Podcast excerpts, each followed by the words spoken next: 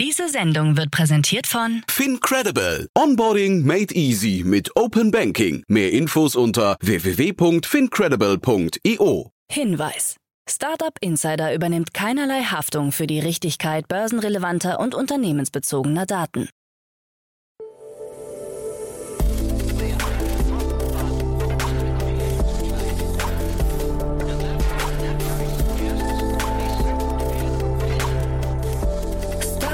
Insider Daily. Morgen Update. Einen wunderschönen guten Morgen und herzlich willkommen zu Startup Insider Daily. Mein Name ist Jan Thomas. Heute ist Montag, der 20. Dezember. Ja, und das hier sind heute unsere Themen. Die Genehmigung für Teslas Gigafactory in Grünheide ist weiterhin noch nicht erteilt. Ein britisches Startup plant Fabriken im Weltall. Der Elektroautohersteller Rivian senkt sein Produktionsziel. China reglementiert Online-Videos. Und Michael Jordan kündigt eine eigene NFT-Plattform an. Heute bei uns zu Gast im Rahmen der Reihe Investments und Exits ist Johannes von Borries von UVC Partners. Ja, und wir haben zwei coole Themen besprochen. Zum einen aus dem Agrartech-Bereich und zum anderen aus dem XR-Bereich, also dem Virtual Reality-Bereich oder dem Augmented Reality-Bereich, also je nachdem. Das ist ein sehr spannendes Thema. Wir haben das zum Anlass genommen, um auch ein bisschen übergeordnet zu sprechen über die B2B und B2C-Möglichkeiten im sogenannten Metaverse. War ein cooler Austausch, finde ich. Kommt sofort nach den Nachrichten mit Frank Philipp. Kurz wie immer der Hinweis auf die weiteren Folgen heute. Um 13 Uhr geht es hier weiter mit Malte Rau, dem CEO und Co-Founder von Pliant. Das ist ein sehr spannendes Fintech-Unternehmen, das gerade 18 Millionen Euro eingesammelt hat. Ebenfalls wie einige Anbieter auch Kreditkarten anbietet, aber das Ganze mit einem sehr offenen System. Ein sehr spannender Ansatz kommt, wie gesagt, heute um 13 Uhr und um 16 Uhr spreche ich dann mit Florian Petit, dem Co-Founder und Chief Experience Manager von Blickfeld, ein Unternehmen, das sich auf die LIDAR-Technologie spezialisiert hat und äh, Sensorik und Wahrnehmungssoftware anbietet oder herstellt. Ist ein sehr interessantes Thema. Wir, wir haben natürlich deswegen auch sehr viel über autonomes Fahren gesprochen, aber da geht es um viel, viel mehr. Auch das Unternehmen hat gerade eine große Finanzierungsrunde in Höhe von 31 Millionen Dollar abgeschlossen. Also ihr seht schon zwei sehr coole Themen in den weiteren Folgen nachher. Es lohnt sich wieder einzuschalten. Jetzt aber genug der Vorrede. Wir gehen jetzt rein in die Nachricht mit Frank Philipp. Danach dann Johannes von Borries von UVC Partners. Und ja, vorher wie immer noch mal ganz kurz die Verbraucherhinweise. Werbung. Hi, hier ist Nina aus dem Content-Team von Startup Insider. Vielleicht hast du es ja schon gehört, wir haben endlich neben unserem Hauptkanal Startup Insider nun auch separate Kanäle für unsere verschiedenen Formate eingerichtet. Wenn du zum Beispiel nur unser tägliches Nachrichtenupdate Startup News hören möchtest, kannst du ab jetzt ausschließlich den Startup News Kanal abonnieren. Gleiches gilt für Investments und Exits, Startup Spotlight und alle anderen Formate, die zukünftig kommen werden. Die volle Ladung Startup Insider, also alle Formate, gibt es natürlich weiterhin hier auf dem Hauptkanal. Also, um die einzelnen Kanäle zu abonnieren, besuche jetzt startupinsider.de/slash insider. Wir sehen uns auf deinem Lieblingskanal. Startup Insider Daily. Nachrichten. Genehmigung für Tesla-Fabrik bei Berlin weiterhin nicht erteilt.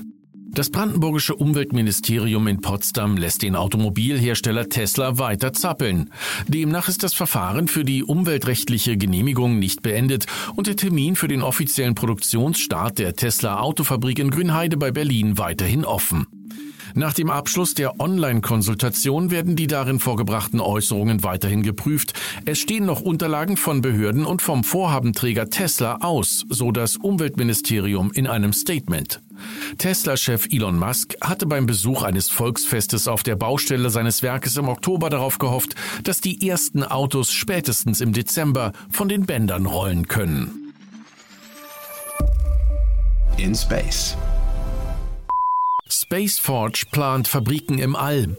Die britische Firma Spaceforge hat angekündigt, am Ende kommenden Jahres Satelliten ins All zu schicken, in denen unter anderem Legierungen, Halbleiter und Medikamente produziert werden sollen.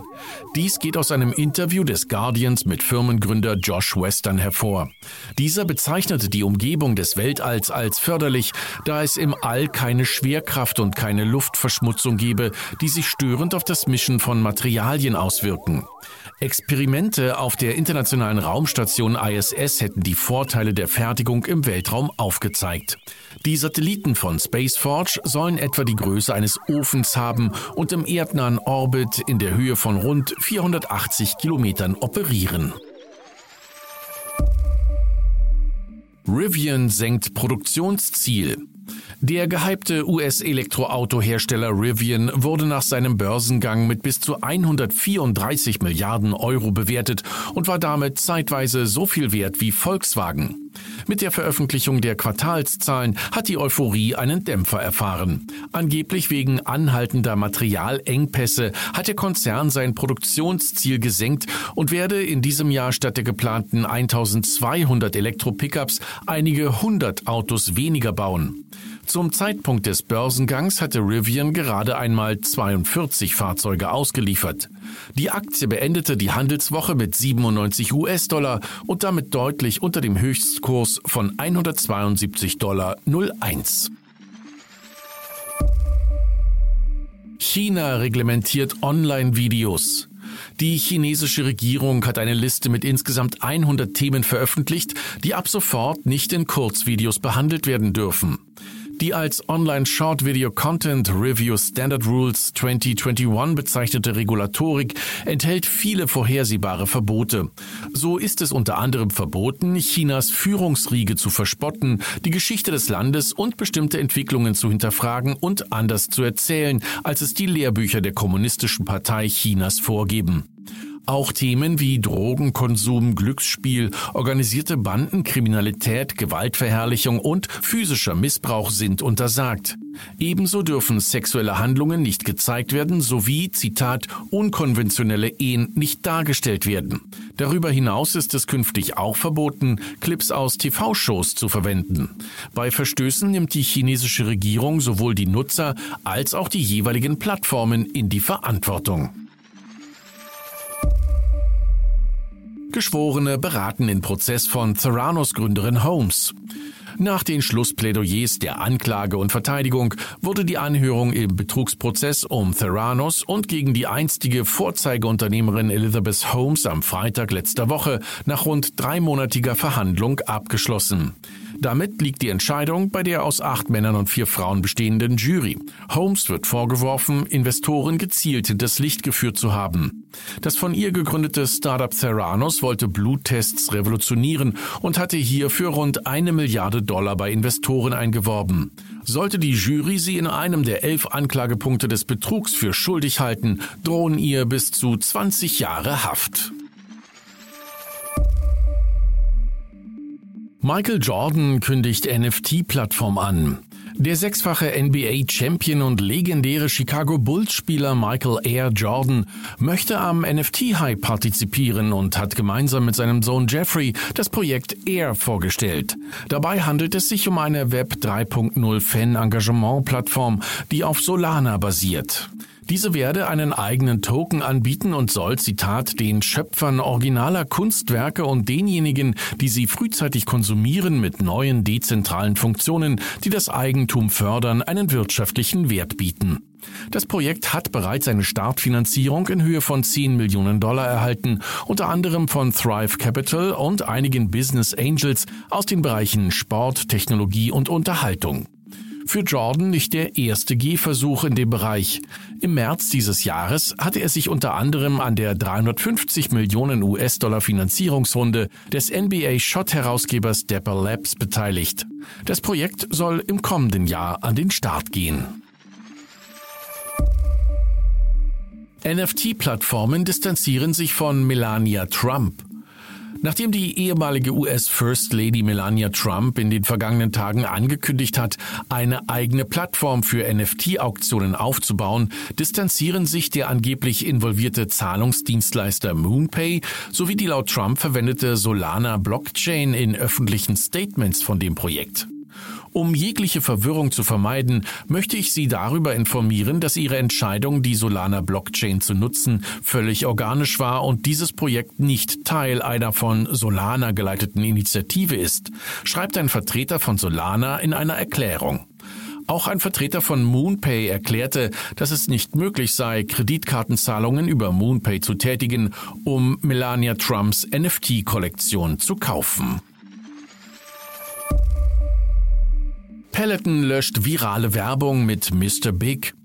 Der strauchelnde Sportanbieter Peloton muss seinen viralen Werbespot mit Chris North wieder löschen. Das Unternehmen hatte einen vermeintlichen PR-Coup gelandet, nachdem man kurzfristig mit einem eigenen Online-Clip auf die erste Folge des Remakes von Sex in the City reagierte, in der North alias Mr. Big unmittelbar nach einer Trainingseinheit auf seinem Peloton-Bike an einem Herzinfarkt stirbt. In dem Online-Clip war Mr. Big, gespielt von Chris North selbst, zu sehen, der mit der echten Peloton-Trainerin Jess King auf dem Sofa vor einem Kaminfeuer flirtet. Tenor Mr. Big lebt. Jetzt haben jedoch zwei anonyme Frauen schwere Anschuldigungen wegen sexueller Übergriffe und uneinvernehmlichen Sex gegen North erhoben, weshalb sich die erfolgreiche Kampagne Pelotons zu einem PR-Desaster gedreht hat. Die Clips wurden inzwischen von allen sozialen Kanälen gelöscht. Umweltauswirkungen von Bitcoin Mining schlimmer als erwartet. Der soeben erschienenen Studie Bitcoins Growing E-Waste Problem, auf Deutsch in etwa Bitcoins wachsendes Elektroschrottproblem zufolge, ist der für die Herstellung von Bitcoins notwendige Mining-Prozess noch ressourcenaufwendiger als zunächst vermutet. Denn neben dem bereits bekannten hohen Strombedarf, der durch komplexe und lange Rechenprozesse anfällt, sei vor allem die benötigte Hardware ein großes und bislang nicht beachtetes Problem.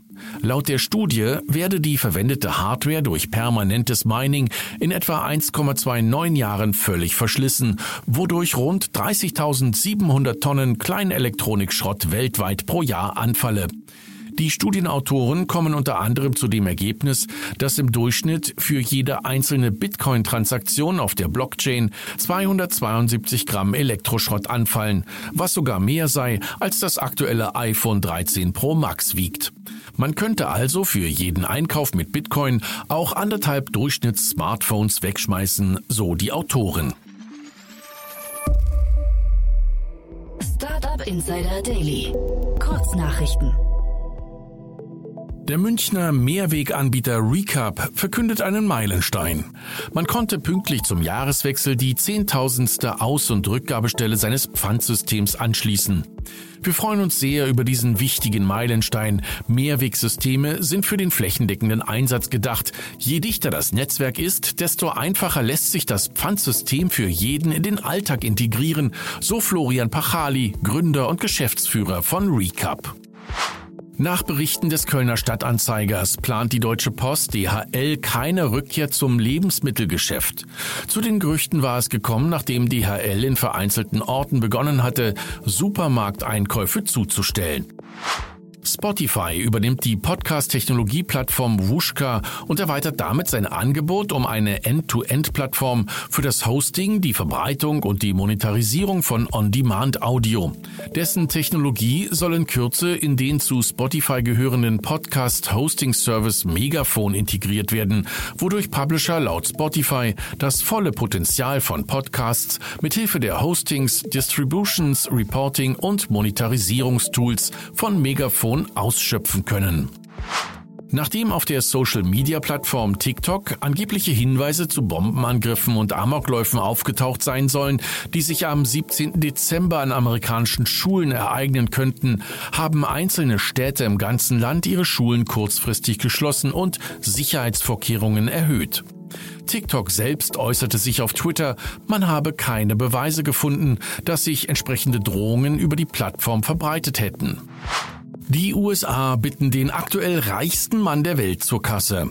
Laut Business Insider könnte die Steuerlast von Elon Musk in diesem Jahr bei rund 12 Milliarden Dollar liegen.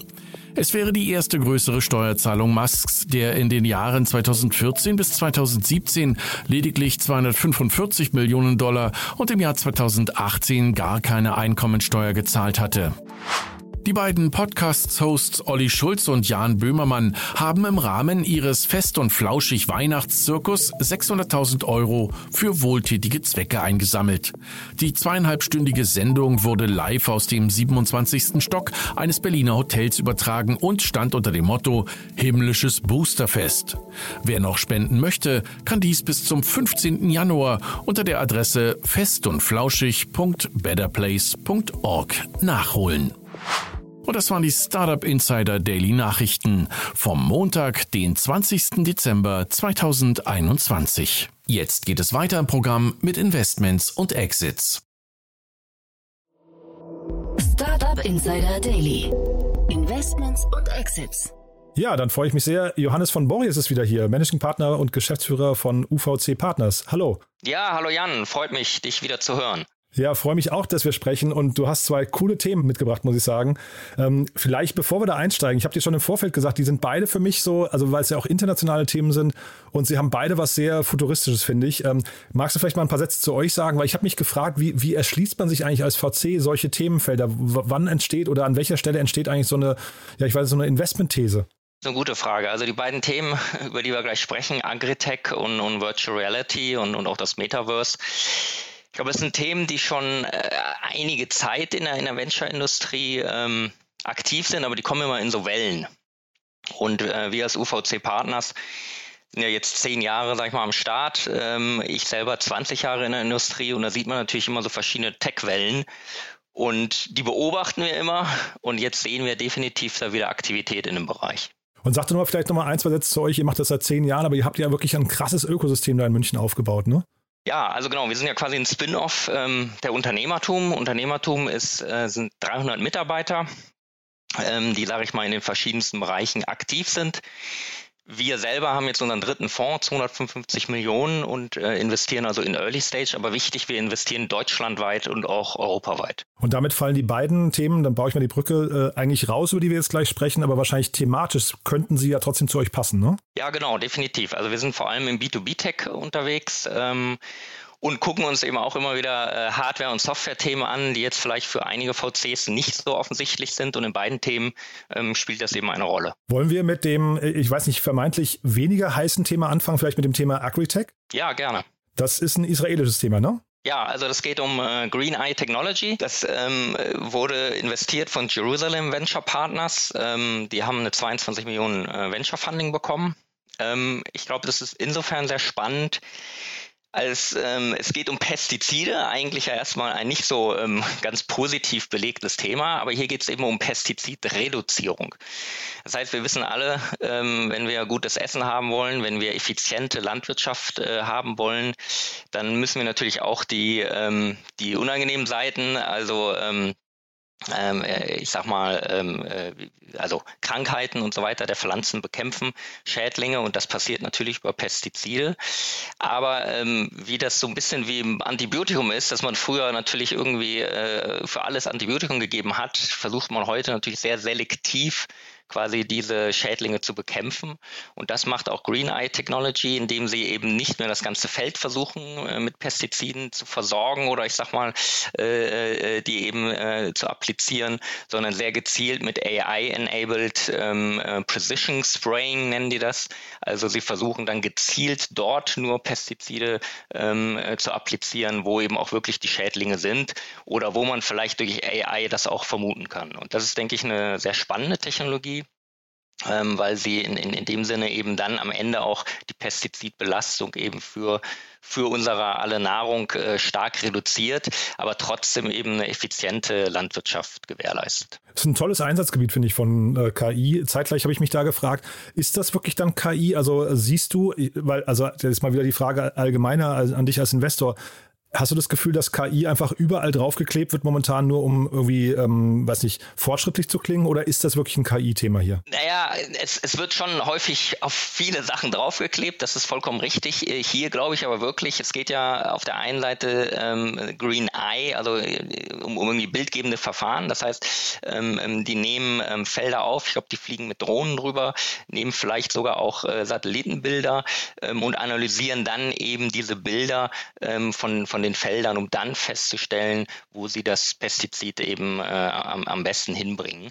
Und das ist schon ein klassischer Einsatz äh, von äh, KI, wo es ja auch sehr gut funktioniert. Also Bilder zu analysieren und zu verstehen, äh, was wir auf den Bildern sehen oder dort Pattern zu erkennen und Unterschiede zu erkennen, das kann die KI extrem gut. Also es ist eine Kombination natürlich, aber ich finde das immer sehr sinnvoll, weil hier wird eben, ich sage mal, mit Algorithmik äh, verstanden ähm, ähm, und daraus dann auch Schlüsse gezogen, eben wo soll ich was optimieren, wo soll ich was einsetzen. Insofern sehe ich das schon als klassisches KI-Feld. Ja, man vergisst, glaube ich, manchmal, wir hatten mal bei Berlin Valley damals, hatten wir mal so eine, so eine Themenstrecke zum Thema ähm, ja, Technologie in der Landwirtschaft oder Startups in der Landwirtschaft. Und man vergisst, glaube ich, immer oder blendet das so aus, wie fortschrittlich die Landwirtschaft eigentlich in vielen Bereichen schon ist. Ne? Die, also auch das Thema datenbasierte oder wir haben hier mal gesprochen über ähm, äh, Bilderkennung bei der Ferkelzählung und solche Themen. Ja, das ist also, da kommt man ja gar nicht auf solche Ideen manchmal, aber schon irre, dass das äh, doch sehr fortschrittliche Betriebe sind, auch wenn sie eigentlich vielleicht erstmal sehr rudimentär anmuten. Ne? Ja, also definitiv. Also ich glaube, da äh, über die Jahre ist man ist das natürlich sehr effizient geworden und genau, es ist ein, es ist also, ich würde jetzt noch nicht sagen, das sehr tech-affine, das ist vielleicht auch die Herausforderung, aber es wird da schon sehr viel natürlich rational entschieden und, und, und industrialisiert. Und da spielt dann wiederum Technologie auch, auch eine große Rolle. Ähm, eine auch Herausforderung, die wir wiederum ein bisschen sehen, ist, ähm, das ist alles sehr spannend, aber das ist bei der Landwirtschaft halt leider so, besonders in unseren Breitengraden, dass äh, man ja das Ergebnis immer erst in einem Jahr sieht. Also sprich, wenn man irgendwas sät, man macht was besser und dann zu gucken, ob zum Beispiel die Ernte besser ausgefallen ist oder nicht, muss man halt leider immer ein Jahr warten vielleicht in anderen Breitengraden zwei, äh, sechs Monate, also die Hälfte, aber trotzdem sind das recht lange Zeiträume, in denen ich dann natürlich mein Produkt äh, erst optimieren kann. Das heißt, ich muss eigentlich schon mit einem ja recht ausgeklügelten oder ich sag mal ausgereiften Produkt an den Markt gehen, weil ich jetzt nicht mit dem Kunden so schnell iterieren kann. Das würde mich dann eben Jahre dauern. Deshalb ist das so ein bisschen die Herausforderung. Aber wenn es dann natürlich klappt, ist das ein Riesenfeld, ähm, wo man auch noch extrem viel, glaube ich, äh, rationalisieren und automatisieren kann. Und jetzt hier in dem konkreten Fall oder vielleicht auch mal auf euer Portfolio bezogen, was würdest du sagen, wie groß kann das Thema jetzt hier werden? Ist das so ein Thema, was dann eigentlich irgendwann mal, weiß nicht, global eingesetzt werden kann? Und, und habt ihr denn äh, ich weiß nicht, in eurem Portfolio schon, schon Ventures, die im Agrartech-Bereich unterwegs sind, die vielleicht auch eine tolle Entwicklung genommen haben? Ja, also ähm, zum ersten Punkt sicherlich. Also es ist ein total globales Thema. Ähm, Pestizide, Reduzierung ist, ist ein globales Thema. A, es ist einfach sehr teuer. B, ähm, ist natürlich gerade äh, äh, Green Tech und, und, und, und Sustainability ein Riesenthema. Also das, glaube ich, ähm, ähm, ist von der, von der Größenordnung ähm, wenn man überlegt, ja, wie viel, wie viel wir am Ende äh, Ernährung ausmacht und ähm, äh, wie man das dann auch reduzieren kann, muss sich nur angucken. Zum Beispiel hat auch Syngenta ähm, Ventures da äh, mit investiert. Äh, Syngenta selber Schweizer Konzern, ich glaube einer der größten im Saatgut, im Pestizidbereich, mehr Milliarden ähm, ähm, Wert. Also die haben natürlich auch ein hohes Interesse ähm, und machen damit auch gute Geschäfte. Ähm, auch zu Recht, wie gesagt, da sie mitverantwortlich sind für auch eine äh, äh, ähm, äh, ja, gute Ernährung, gute und, und, und, und auch Ernährung, die wir uns leisten können. So, also ich glaube, von der Größe der Märkte ist das gerade spannend, weil es äh, äh eigentlich sofort natürlich global ist. Da kann ich nicht nur irgendwie in, in, in deutschen, ich sag mal, Bauern und Äckern denken. Da muss ich global denken. Ähm, das ist sicherlich auch eine bisschen Herausforderung, aber gut, gerade die Israelis äh, sind das ja auch gewohnt, ich sag mal, sehr schnell global zu gehen. Wir in unserem Portfolio, muss ich jetzt sagen, haben uns einige Themen angeguckt, ähm, aber sind da jetzt noch nicht äh, zum Zug gekommen, weil wir eben auch genau diese Herausforderung mit, ähm, ich sag mal, Technologie an ähm, äh, Landwirte zu verkaufen, ähm, plus diese Innovationszyklen, die vielleicht nicht ganz so schnell sind, noch nicht den Sprung gewagt haben, aber wir schauen uns gerade einiges an und da kann was in nächster Zeit passieren. Und dann vielleicht nur, weil du es gerade angesprochen hast, nochmal eine allgemeine Frage. Syngenta, das klingt ja fast so ein bisschen schon nach einem strategischen Partner. Sieht man das als VC oder auch als, aus Unternehmenssicht, sieht man das gerne, wenn dann so früh Strategen mit reingehen? Oder ich habe immer so die Befürchtung, das könnte da hinterher irgendwelche Exit-Kanäle auch ähm, verbauen. Oder ist das in so, einer Fall, in so einem Fall hier kritisch, weil man eher vielleicht jemanden braucht, der einen Huckepack nimmt? Ja, das ist immer ein zweischneidiges Schwert. Also vollkommen, du, du hast recht, ja. Also man muss aufpassen.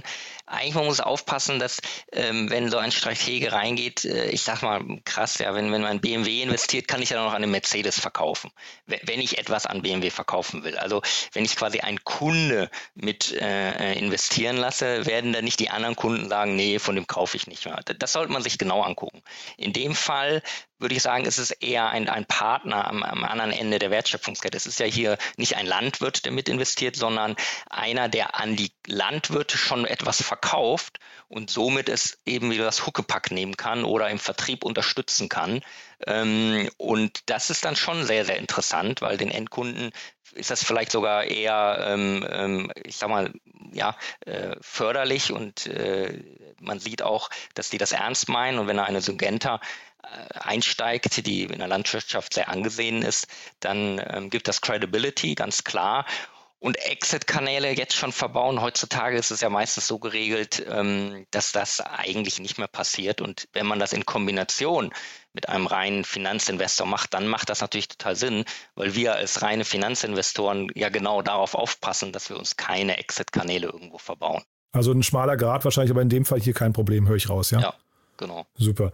Und dann können wir mal die Brücke zum nächsten Thema schlagen. Es ist ja ganz spannend, äh, du hast ja eben schon den Begriff Metaverse, ähm, der ja in aller Munde ist, gerade irgendwie in den Mund genommen und hast, äh, also wenn man sich mal fragt, was kann alles im Metaverse passieren, zumindest das Thema Nahrung wird wahrscheinlich eine Branche bleiben, die vom Metaverse äh, verschont bleibt. Ne? Das heißt also, Agrartech ist davon erstmal ausgenommen, glaube ich, ne? Ja, das ist, das ist ein guter Punkt. Also genau, also Essen werden wir im Metaverse zumindest wahrscheinlich noch nicht so schnell. Ähm, und insofern ist es der Sprung vom wirklich realen Ernährung, äh, der ganz Grundbedürfnisse zum, genau, guter Punkt, Metaverse, sicherlich in, in, einer, in einer virtuellen Welt. Und ähm, wie du schon sagst, es ist in aller Munde. Ähm, es ist interessant, dass es wieder in aller Munde ist, weil, ähm, wie ich vorhin schon sagte, das sind immer so Wellen, die wir über die, die letzten ähm, ja, 20 Jahre gesehen haben. Und sind wir ehrlich, Virtual Reality haben wir irgendwie schon in allem ähm, Science Fiction gesehen. Und irgendwie ist das so ein Kindheitstraum. Ich setze mir die Brille auf und bin in einer anderen Welt. Ähm, aber sind wir auch ehrlich, es ist noch nicht passiert. Ähm, und äh, es stellt sich jetzt mal wieder die Frage, gibt es denn jetzt technologische Entwicklungen, die ähm, ähm, das ermöglichen und, und was will man am Ende da, dann auch in diesem virtuellen Raum? Und ich finde es jetzt schon ganz spannend, äh, also das Manage äh, XR, das war jetzt der Aufhänger für, für diesen Trend. Die, die ähm, sind jetzt gar nicht irgendwie in der Content-Generierung so stark drin, aber die, die, wie es schon sagt, sie managen diese überhaupt Devices, also die Virtual Reality Brillen, die Augmented Reality Brillen, deshalb heißt es XR für Extended Reality oder man kann auch sagen eigentlich für AR oder VR, ähm, ähm, was auch immer da jetzt für Brillen kommen, dass man die im Unternehmen meistens, ich glaube, die managen es vor allem für Unternehmen, die viele ähm, äh, dieser Devices haben, die müssen natürlich auch angeschlossen werden, die müssen Treiber haben, die müssen funktionieren, da muss der Content drauf gut laufen. Ähm, aber das zeigt auch wiederum, dass es schon eine gewisse, ähm, ich sag mal, Professionalität in dem Bereich gibt. Es ist nicht nur im B2C-Bereich jemand zu Hause diese Brillen liegen hat, sondern dass die schon professionell eingesetzt werden. Und das, das sehen wir auch, dass das jetzt immer mehr kommt. Ja, finde ich total interessant, dass jetzt quasi schon so Infrastruktur-Provider oder ich, ich fast Service-Provider ne, sich, sich darum kümmern.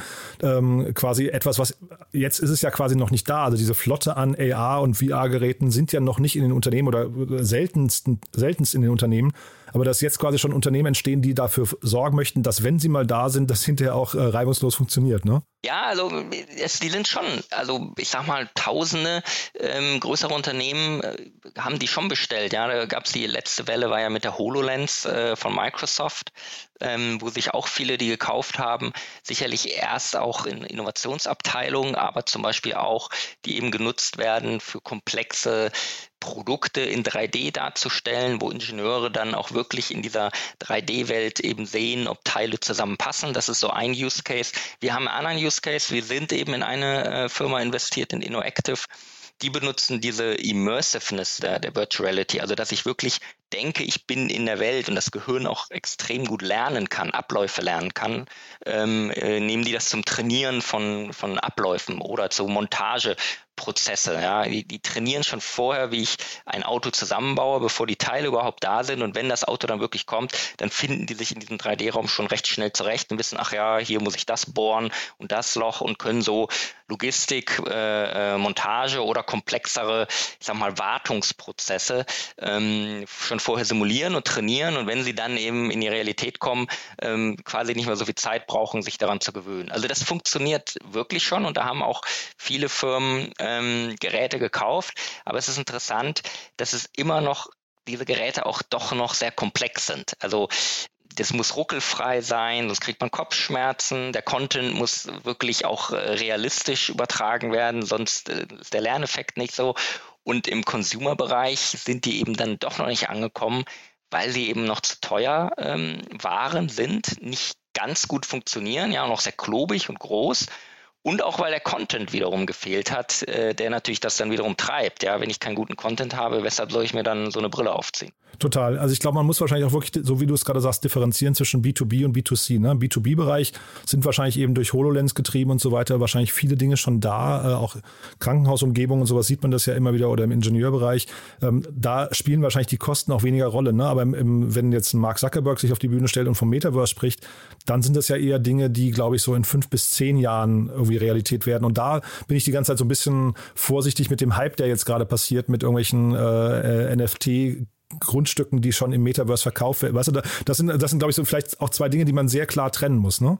Also, also vollkommen, ja. Ähm, ähm, ich glaube, wie gesagt, obwohl das eine ja wiederum das andere, also auch im B2B-Bereich sehen wir eben das Thema, dass die Devices ja, also auch noch nicht so gut funktionieren. Die funktionieren dann wieder sehr selektiv, wenn sie teuer sind, ja, für ganz spezielle Anwendungen. Aber dass jetzt so jeder Ingenieur, sag ich mal, auch seine Virtual Reality Brille hat oder ähm, ähm, ähm, jeder, der im Manufacturing arbeitet, um gewisse Abläufe vorab schon mal zu trainieren, das passiert eben auch nicht, weil muss man sagen, auch der Content muss gemanagt werden, die, die, die Devices müssen gemanagt werden, die müssen gut funktionieren. Es ist ein Riesenthema, zum Beispiel, wie viel macht die Brille selber und generiert sie Content oder wird es zum Beispiel rein gestreamt oder baue ich noch daneben einen PC, der dann wieder High-End ist, weil diese Welten dann eben doch in Real-Time ähm, darzustellen und vor allem ja auch ähm, die müssen ja so dargestellt werden, dass, dass der äh, Betrachter denkt, wenn er den Kopf bewegt, dann muss sich ja genau die Welt mitbewegen. Heißt, es muss die Kopfbewegung aufgenommen werden, teilweise die Augenbewegung und dann muss genau eben äh, wie im, im, im Videogame, ja, aber da muss genau eben ruckelfrei, ich sag mal, und in, in recht hoher äh, Realitätsnähe das Bild dann angepasst werden. Übrigens auf zwei Augen dann, ja, also doppelte äh, Performance. Das ist auch ein riesen Performance-Thema. Also zum Beispiel das ist Nvidia, die sind natürlich auch hinterher, weil sie die, die, die Processing Power am Ende dafür generieren generieren. Das, das ist schon technologisch sehr ähm, äh, aufwendig. Ähm, deshalb ist es im B2B-Bereich in manchen Bereichen auch schon durchsetzt. Und hier hoffen wir natürlich auch wieder, wenn es dann die Consumer-Geräte gibt, dann sind die natürlich auch wieder für Unternehmen spannend, weil die wieder ähm, ähm, recht billig werden und die Leute dann den Umgang gewöhnt sind. So, und in dem Consumer-Bereich, ähm, da gebe ich dir vollkommen recht. Ich glaube schon auch, das muss man jetzt nochmal vorsichtig äh, beobachten. Also wir würden da auch nicht sofort drauf springen. Aber ähm, es gibt eben jetzt eine nächste Welle. Äh, wir wissen, dass Apple dran arbeitet. Ähm, gut, Facebook hat auch seine Entwicklungen. Es gab die Google Glass, anscheinend soll die auch wieder kommen. Also da wird es jetzt eine nächste Generation Devices kommen. Und dann äh, kann es natürlich schon sein, dass auch im Consumer-Bereich plötzlich dort ganz, ganz neue Möglichkeiten eröffnet werden und es schon so einen ja, nächsten Schritt gibt. Äh, und das ist für die, für die ganzen Tech-Konzerne natürlich hochspannend, weil das ist ja, Sie denken sicherlich an, an, an die Ablösung des, des, des Smartphones, äh, dass die Leute dann wirklich nur noch über die VR oder äh, äh, Augmented Reality Brille vielleicht ins Internet gehen. Ob das wirklich so schnell passiert, da bin ich auch noch ein bisschen skeptisch. Aber dass ihr das im Blick haben müsst, ist, glaube ich, total klar, weil man äh, als VC ja auch irgendwie, ihr müsst ja vorne dran sein und solche Dinge auch irgendwie, irgendwie verstehen. Ich habe bei den ganzen äh, NFT und Web 3.0 Themen gerade so ein bisschen das Gefühl, wir sind eigentlich, wir, wir erleben so einen ähnlichen Hype, fast so eine Hysterie wie äh, in der Anfangszeit des Internets, ne? Als dann irgendwie so auf jeden, auf, auf ich weiß nicht, jeden Online-Tierfutterversand wurden irgendwie eine große Wette abgeschlossen, weil man gedacht hat, boah, das muss ja funktionieren. Und dann hat aber die Zeit gezeigt, dass die Infrastruktur oder die, die, die Durchdringung nicht hinterherkommt und dann hat es eben zehn Jahre länger gedauert, als man eigentlich ursprünglich dachte. Ne? Ja, also 100 Pro, das, das, ich glaube, das Schwerste im, für ein VC sicherlich, aber für alle, auch für Startups, ja, und generell, die sich damit beschäftigen, ist Timing. Also die, diese Zeiträume wirklich zu verstehen. Ähm, ich sehe das immer so, das sind, das sind halt so Wellen, ähm, das hat man ja auch bei äh, äh KI gesehen, bei allem eigentlich sind so Wellen, die gegen so eine Mauer äh, stoßen, eine Kai-Mauer. Ja, und solange die Welle nicht hoch genug ist, passiert eigentlich gar nicht viel. Und dann kommt irgendwann wieder die nächste Welle. Irgendwann ist die Welle, ich weiß nicht, fünf oder zehn Zentimeter höher. Es sind gar nicht so dramatische Unterschiede, aber irgendwann hat sie diese Höhe erreicht. Und dann äh, ist sie oberhalb der Keimauer und dann, sag ich mal, schwemmt sie äh, oben alles an und, und, und, und generiert dann also wirklich plötzlich äh, äh, schon eine signifikante Veränderung, obwohl es vielleicht gar nicht äh, so diese Riesensprünge waren. Und, und natürlich wir versuchen genau diesen Punkt kurz vorher zu erreichen, mit der Welle mitzuschwimmen, hoffen, dass es dann der Massenmarkt wird. Ja gut, sind wir auch ehrlich, das passiert natürlich nicht immer. Ja, ähm, manchmal äh, prallt die Welle dann wieder ab, war sie doch nicht hoch genug und dann wartet man wieder äh, fünf oder zehn Jahre. Und vielleicht noch ein Punkt zu den NFT.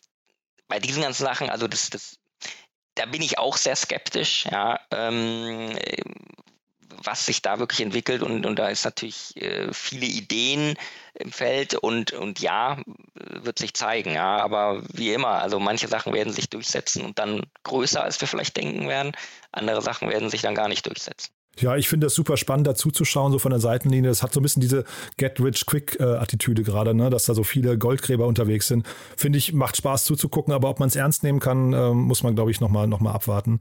Vielleicht nochmal ganz kurz hier zu Manage XR. Ich hatte dir im Vorgespräch ja gesagt, was ich beeindruckend fand. Ich war auf deren Website, habe mir das angeguckt und die benutzen diesen Begriff XR so selbstverständlich, dass sie ihn gar nicht mehr erklären. Ja, ähm, hast du das Gefühl, dass der sich schon so durch, weil XR könnte ja jetzt alles sein, aber hast du das Gefühl, dieses Extended Reality hat sich schon so als Sammelbegriff durchgesetzt, äh, wie VR und AR und so weiter, dass der selbstverständlich geworden ist? In der Branche, Branche ja. Definitiv. Also wenn man mit Leuten spricht, dann äh, sprechen die von XR, ja, wenn sie beides meinen, ähm, VR oder äh, AR, Augmented Reality oder Virtual Reality. Ich glaube, wie du richtig sagst, in den Medien vielleicht und im Consumer noch nicht so unbedingt. Jetzt Manage XR geht natürlich auf die Leute, die schon diese Devices benutzen. Also gehen die, ich sag mal, zu einem educated Customer sehr wahrscheinlich und sagen irgendwo, ähm, vielleicht wollen die ganz bewusst sowieso nur mit denen sprechen, ähm, die, äh, die sich damit schon auskennen. Also wir hatten den gleichen Fall bei, bei unserer Firma InnoActive, da haben wir auch lange diskutiert, ähm, wollen wir jetzt Leute dazu überhaupt bringen, Virtual Reality zu nutzen und sie von den Vorzügen von Virtual Reality zu überzeugen? Dann das ist aber eine sehr, sehr lange Strecke. Ähm, oder gehst du nicht eigentlich sehr fokussiert auf die äh, Firmen, die sagen, nee, wir haben schon Virtual Reality fünf Jahre ausgetestet, wir wissen genau, was wir machen und jetzt wollen wir den nächsten äh, äh Schritt machen. Und so ähnlich sehe ich das bei Manage XR auch. Die wollen wahrscheinlich bewusst auf die professionellen ähm, Kunden gehen, die sich damit schon auskennen und nicht jetzt educated, also Leute educaten, die auch einfach dann lange Sales-Zyklen sind, die dann vielleicht am Ende gar nicht kaufen. Deshalb ist jetzt, glaube ich, nicht schlimm, wenn man generell nicht weiß genau, was XR ist. Äh, in der Branche selber wissen das die Leute natürlich schon. Und vielleicht noch kurz, ich weiß gar nicht, ob wir es gerade gesagt haben, also es ist eine Seed-Finanzierungsrunde gewesen, 4 Millionen Dollar. Ähm, vielleicht kannst du es nochmal einordnen. Ich hatte fast das Gefühl, das ist fast so ein bisschen Agenturbusiness, oder? Ist das, ist das ein richtiges skalierbares Startup, würdest du sagen? Nee, ich, ich sehe das schon ähm, in dem Sinne skalierbar, weil also Agentur ist vielleicht in dieser ganzen Welt die Content-Generierung, mhm, klassischerweise. Okay. Ja, so ein bisschen wie früher wurden die Websites. Man musste irgendwie Content generieren, dann wurden die Websites gemacht und dann, ähm, das war stark Agenturgeschäft am Anfang. So ja, am wie Anfang jetzt Artifact auch gerade verkauft wurde, ne? Genau, genau. Ja, ja, also, also das, das sind natürlich Themen, ähm, genau, Artefakt, äh, ja Nike, ne, mhm, von genau. denen sprichst du, ja, genau. ähm, ähm, die, die da, klar, ich sag mal, Nike, der, der ist sehr an, an Content getrieben, äh, ja, übrigens auch schon ein interessanter Case zu sagen, ähm, ich sag mal, wenn ich mir vielleicht einen Schuh kaufe in der realen Welt, dann kann ich den ja, in, in Spielen, in Virtuality, bei Fortnite, meine Kinder kaufen sich äh, Equipment nicht, damit die besser werden, sondern damit sie im Spiel besser aussehen. Ja. Finde ich, find ich schon sehr, sehr interessant. Das würden wir vielleicht als Generation nicht mehr machen, aber diese Generation wächst auf, sich in virtuellen Welten, meistens heute in Spielen, zu präsentieren mit ihren Charakteren und dass die vielleicht auch irgendwie fashionmäßig gut aussehen sollen, so, das ist so weit gar nicht hergeholt, ja, weil, weil sie natürlich äh, in diesen Welten auch viel Zeit verbringen. Genau, so, also deshalb, genau, Artefakt, Beispiel, da, das ist natürlich sehr stark, ähm, ähm, solche, ja, Brands, Fashion natürlich stark über die Agenturen kommen und da muss auch viel über Agenturarbeit gemacht werden, weil natürlich diese Welten ja generiert werden müssen, der Content. Das ist sicherlich nicht so skalierbar, aber ähm, die, jetzt Manage XR, geht ja darauf, um zum Beispiel, ich sag mal, es ist so, wie wenn bisschen, wenn ich unterschiedliche Laptops in einem Unternehmen habe und, und, und möchte jetzt aber auf denen alle die Standard-Software haben und davon ausgehen, dass sie alle die gleiche Performance haben können. Darum geht es hier eher. Also das ist wirklich eine Infrastruktur, ähm, ähm, die sicherstellt, dass Firmen, die ja auch unterschiedliche Versionen, die unterschiedliche äh, Fähigkeiten wahrscheinlich von diesen Devices eben jetzt in den Hunderten oder Tausenden Stückzahlen haben und die eben sauber managen können, dass die auch professionell funktionieren, dass wir dann nicht, der eine macht ein Training oder geht in die Virtual Reality rein und ja, wir wissen alle, dann funktioniert der Treiber nicht und der sieht das ruckelige Bild. Also das ist schon in dem Sinne ähm, eigentlich so mehr eine, eine IT äh, Administration Layer, würde ich sagen. Die ist schon sehr skalierbar, wenn dann genügend Leute diese Devices benutzen. Also dann habe ich jetzt gelernt, zu den beiden Themen hätte man sich auch bei euch melden können, ne? zu den beiden Segmenten. Definitiv, ja. Und gucken auch aktiv danach, das ist vollkommen richtig. Also wenn jemand im Bereich aktiv ist, sind das Bereiche, die wir uns, uns definitiv anschauen. Ja. Und sag nochmal ein, zwei andere Themen, die du gerade heiß findest. Ja, heiß ist, ist ähm, wir gucken uns gerade eine ganze Menge äh, in dem Bereich äh, Sustainability äh, auch an. Ähm, äh, also zum Beispiel das ganze Bereich äh, Circular Economy, da geht es um, um, um Mehrwegsysteme, die klassischen alten Pfandsysteme, aber äh, ich sag mal reloaded, ähm, äh, die wir brauchen. Wir gucken uns viel an, auch im ähm, alternativen Energiebereich, ähm, natürlich äh, Solar und, und, und, und Wasserstoff, aber dann auch was passiert dort, ja, die muss man transportieren, die muss man managen, man muss Energie managen, das sind gewisse Bereiche. Und übrigens auch äh, spannend schon auch, was nicht ganz NFT ist, sondern vielleicht eher ein Schritt darunter, aber schon diese Kombination von ähm, Hardware-Produkten, ja, ähm, die aber zum Beispiel eine digitale Erweiterung bekommen. Ähm, äh, da schauen wir aus an, da gibt es Identifikationen von, äh, ich habe jetzt hier ein, ein physisches Produkt äh, und, und, und gebe mit dem Handy darüber ähm, ähm, und, und, und, erkenne da was, kann es tracken, wo kommt es her, hat auch wieder einen Sustainability-Aspekt, ich kann es nachverfolgen wirklich, wo die Sachen herkommen, aber ich kann dazu auch zum Beispiel digitale Services ähm, äh, geben. Übrigens eventuell dann auch mal in einer virtuellen Welt, soweit denken wir vielleicht noch gar nicht, aber das, das spielt ja schon auch eine Rolle. Ja. Johannes, hat großen Spaß gemacht. Haben wir was Wichtiges vergessen zu den beiden Themen, würdest du sagen? Nein, ich glaube, wir, wir, wir haben äh, einiges gecovert. Wie, wie, du schon sagtest, ist jetzt vielleicht nicht noch nicht der, der Mainstream, diese beiden Themen, aber ähm, wir sind ja auch immer dabei, eben zu sehen, gerade kurz vor der neuen Welle zu sein und, äh, und da spannende Themen zu identifizieren. Und für mich waren das äh, jetzt wirklich Indikatoren, ähm, wo schon auch, äh, ich sag mal, namhafte Investoren auch international eben mehr auf dieser Infrastrukturbasis investieren oder in diesem Agritech äh, 22 Millionen große Runde äh, finanzieren. Das ist schon signifikant. Das zeigt dann natürlich auch schon, dass da ähm, ja, es genügend Leute gibt, die an, an Businessmodelle in den Bereichen glauben und das ist natürlich immer ein spannender Indikator. Total. Naja, und ich finde gerade hier ähm, Pestizidevermeidung oder Redu Reduktion, das ist ja ein Thema, finde ich, da wünscht man sich ja, dass das besser, besser heute als morgen umgesetzt wird ne? und, und eine Marktdurchdringung erfährt. Also bei dem anderen Thema, da bin ich jetzt relativ emotionslos, aber was das Thema Nachhaltigkeit angeht und hier Pestizide, da wünschen wir uns, glaube ich, dass, dass solche Lösungen Erfolg haben. Ne? Definitiv, definitiv. Super. Johannes, hat mir großen Spaß gemacht. Dann ja, freue ich mich aufs nächste Gespräch. Ja, super. Danke. Werbung Hi, ich bin Paul, Product Manager bei Startup Insider und hier, um dir kurz unser Podcast-Verzeichnis vorzustellen. Mit einer wachsenden Liste von bereits über 10.000 Episoden ist unser Podcast-Verzeichnis die größte Sammlung deutschsprachiger Podcasts rund um die Themen Unternehmertum, Technologie, Digital Marketing und mehr. Nutze jetzt die verschiedenen Filter, um Podcasts zum Beispiel nach ihrem Themenschwerpunkt, Gästen oder Erscheinungsdatum zu sortieren, damit du genau das findest, was dich interessiert. Also, wenn das was für dich ist, dann besuche jetzt ganz einfach unsere Plattform auf startupinsider.de/slash insider. Startup Insider Daily, der tägliche Nachrichtenpodcast der deutschen Startup-Szene. So, das war's für heute Vormittag. Das war Johannes von Borries von UVC Partners. Ich hoffe, es hat euch Spaß gemacht. Ich fand es auf jeden Fall super interessant. Wenn euch gefällt, was wir hier tun, wie immer die Bitte, empfehlt uns doch gerne weiter an Freunde, Bekannte, Arbeitskollegen oder Kolleginnen oder eben Menschen, die am Gründen sind oder sich vielleicht mit dem Gedanken tragen zu gründen. Ich glaube, für die sind diese Sendungen hier am allerwertvollsten. Nicht minder wertvoll sind die weiteren Folgen heute, nämlich zum einen um 13 Uhr Malte Rau, der CEO und Co-Founder von Pliant. Ich habe es ja vorhin gesagt, ein Kreditkartenunternehmen, das ich finde einen sehr, sehr spannenden Ansatz gefunden hat und gerade eine 18 Millionen Euro Runde abgeschlossen hat. Und dann um 16 Uhr Florian Petit, der Co-Founder und Chief Experience Manager von Blickfeld. Da sprechen wir über eine 31 Millionen Dollar Runde und wir sprechen natürlich über die Möglichkeiten, die in dem ganzen LIDAR oder LiDAR-Sensorikbereich und äh, eben diesem ganzen Wahrnehmungstechnologiebereich dann eben möglich sind. Das dann, wie gesagt, das Gespräch um 16 Uhr. Ich freue mich, wenn wir uns wiederhören. Bis dahin, euch erstmal einen wunderschönen Tag und hoffentlich bis nachher. Ciao, ciao.